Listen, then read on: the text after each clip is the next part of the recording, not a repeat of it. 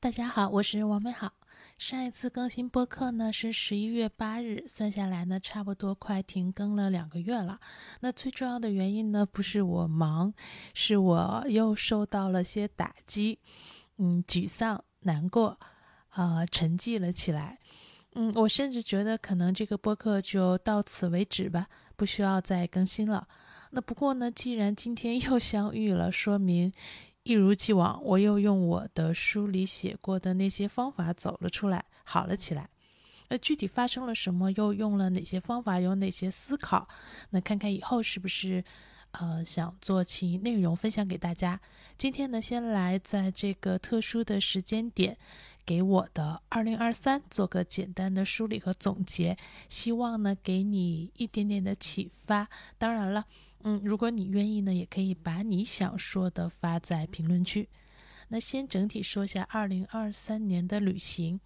呃，之前的节目应该有零星的提到过，我今年去了九个省，四十七个城市，那外加上香港和澳门。那九个省呢，分别是云南、江西、湖南、广西、海南、广。东福建和黑龙江，那其中呢，除了云南和港澳呢，其他的地方啊，也除了黑龙江，那其他的地方呢，都是我一个人自驾游的，大概呢花了一百二十天，也就是四个月的样子。那不数不知道，一数还真的把我吓了一跳。这次旅行呢，确实很拓展我的视野和眼界，让我对自己喜欢什么，对不同地方的风貌和生活呢，都有了进一步的了解。最重要的是呢，旅行的时候真的还是可以转移注意力的，是最快乐的时期，因为没有时间浪费给那些不开心的事情。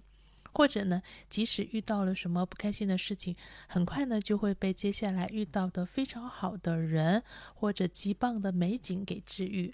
所以呢，旅行依然是我自己非常受用，也非常推荐给大家的转移注意力、治愈自己的方式。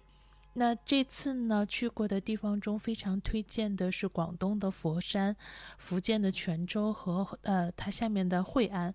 那这两个地方呢，生活成本不高，文化底蕴深厚。那佛山城市干净舒适，惠安呢有非常美的海景。另外呢，啊有想 gap 躺平的朋友呢，广西的北海和海南的海花岛。都有一个月几百块钱的很不错的看海的这样的楼盘可以租。总之呢，嗯，生活有无限的可能，希望大家呢有可能的话多出去看看。如果有想了解详细的一些情况呢，可以随时留言来问我。那反正呢，此刻我觉得被自己治愈了。我这一年竟然走了这么多的地方，突然有好大的成就感。嗯，第二个呢，照例说下今年看过的电影和书籍中比较好的，也推荐给大家。毕竟呢，这也是转移注意力呀，啊，获得平和的心境和找到目标的很好的方法。刚才数了一下，到做这期播客的时候，今年竟然正好看了一百部片子，百分之九十呢还是电影啊，剧集加纪录片呢，一共大概十部左右吧。我看了一下。第六十六期，也就是去年的盘点的博客，二零二二年呢，一共看了一百一十一部，但是因为今年有四个月在旅行啊，所以呢，最终还是有一百部，我自己是完全没有想到的。那今年我看的内容中呢，比较想给大家推荐的是下面的这些，呃，先说说中国呃我们自己的片子，呃，第一个呢是导演邱炯炯的电影《椒麻堂会》。啊，不过这个可能嗯很难找到资源，因为这个嗯一些原因吧。那真的是扑面而来的才华，非常新颖独特，如此虚假又如此的真实，既可笑又悲凄，既残酷又温情。嗯，历史呢仿佛就是一场游戏，而人们呢就是游戏里的玩偶。第二个呢是导演白志强的电影《拨浪鼓咚咚响》，是一部呃讲这个大人跟小孩子的故事。呃，去年呢推荐过日本导演小津安二郎的《长屋绅士录》，都是这种非常朴实自然的人与人之间的真情。呃，下一部呢是导演孔大山的《宇宙探索编辑部》，其实这部片子今年挺红的。呃，这个。就是既有趣又能看出很多的东西，而且我突然，嗯，有被这种有执念的、特别疯的人给打动，特别羡慕他们，而且形式呢很新颖，结尾的宇宙的片段呢更是非常的震撼人心。呃，还有就是今年看了台湾导演侯孝贤早期的一部作品叫《悲情城市》。呃，我以前其实一直很喜欢侯孝贤导演的作品，他也是很多导演的导师级的人物。但是这部《悲情城市》呢，是我今年在香港的时候在电影院看的 4K 的修复片。呃，我希望有更多的人能够了解，嗯，更多的事情吧，才不会在其他城市和国家发生一些。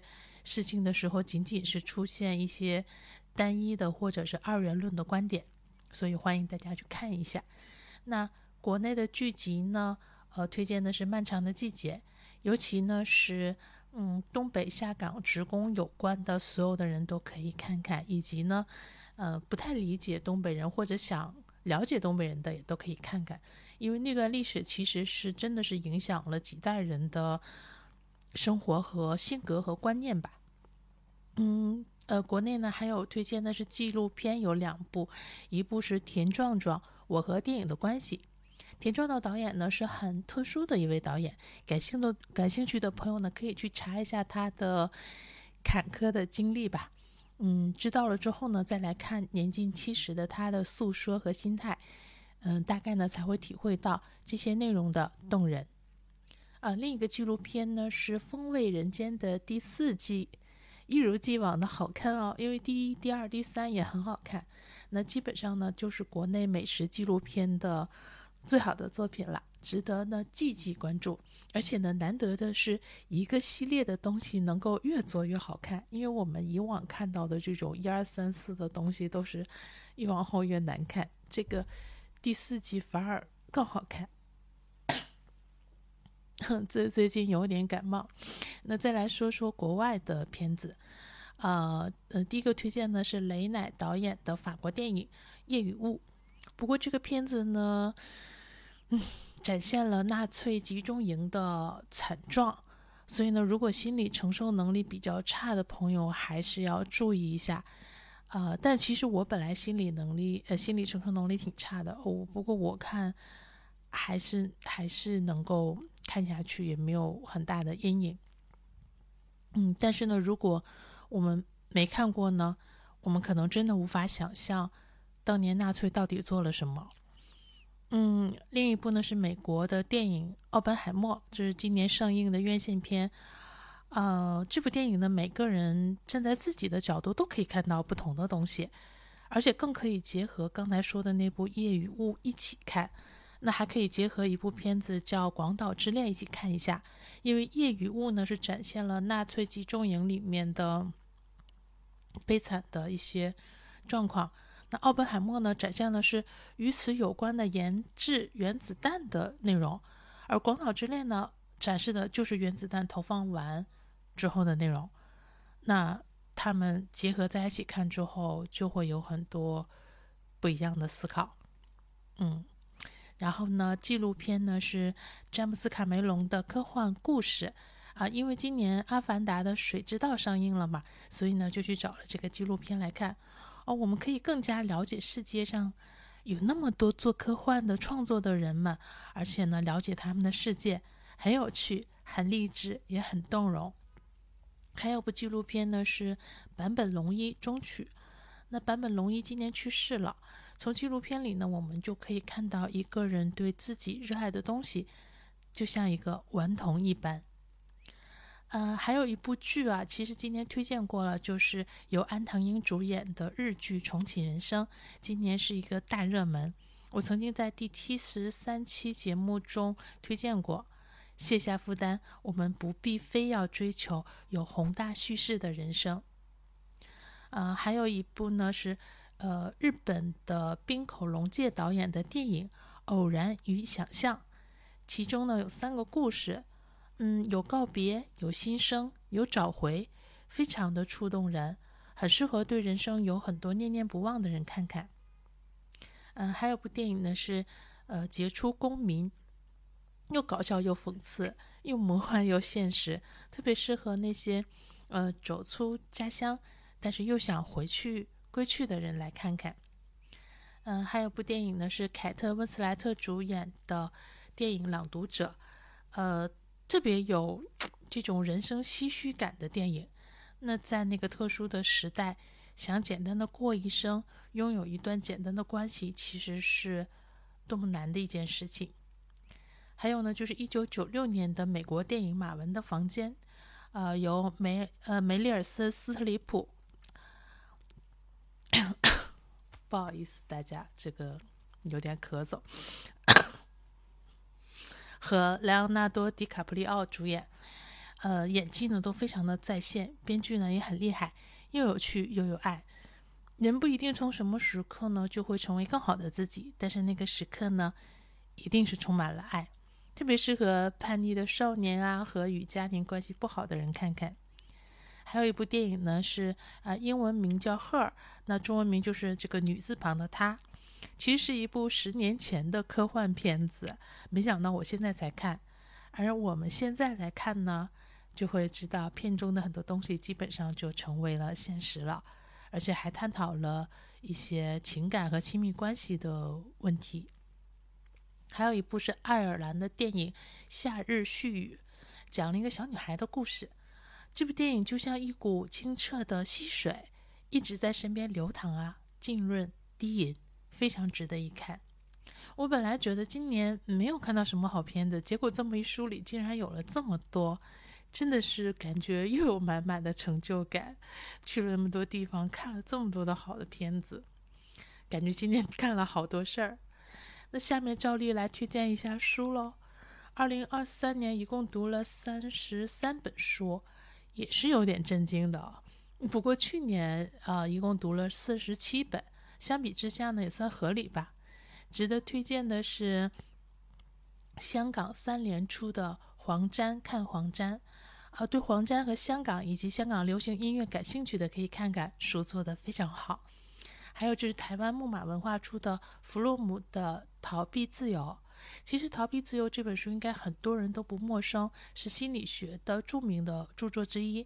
嗯，了解我的听友呢，可能知道我一直很喜欢弗洛姆的理论，尤其是最喜欢和最推荐过他的是那个《爱的艺术》。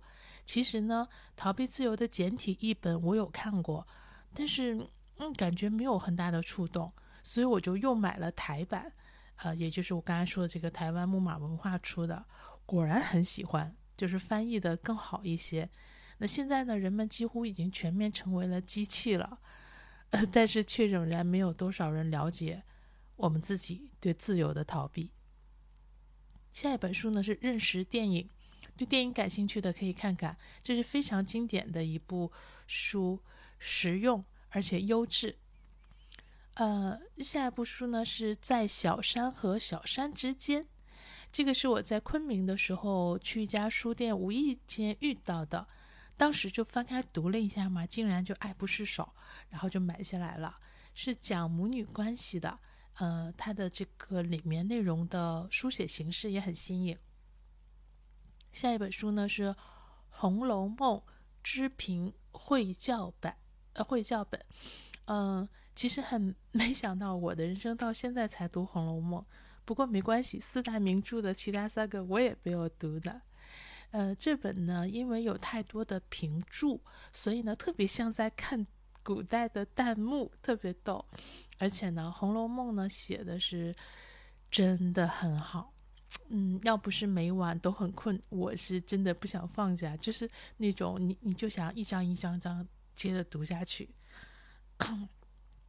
下一本呢是《地道风物》，闽南。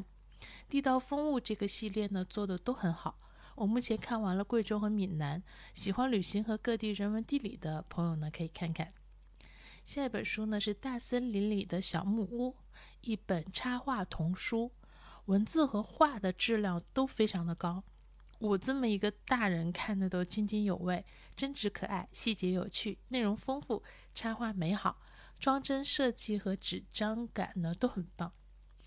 呃，最后一本书呢是约瑟夫·坎贝尔的《追呃追随直觉之路》。呃，他呢是《星球大战》的导演乔治·卢卡斯的精神导师。电影的灵感呢就来自于坎贝尔的作品。对于神话和人类学感兴趣的朋友，可以看看他的系列。我偏爱这本呢，是因为我最近呢想重新找方向。嗯，这本书呢给了我很大的启发，也是我今年除了逃避自由之外唯一做笔记的一本书。如果你也找不到方向，你也想去认知自己内心的激情和动力，那么推荐看看，也许会有启发哦。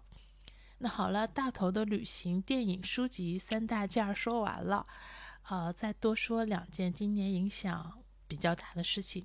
一个是我跟父我的父母之间发生了，哎呀，挺多的事儿的。一个是我的书，我是如何把自己从抑郁情绪中解救出来的，上市了，以及上市之后又发生了一连串的打击，我又沉寂，现在又走出来的事。这两件事情的经过。如果展开的话，又要很长很长了。那以后呢，看看是不是有机会分享给大家。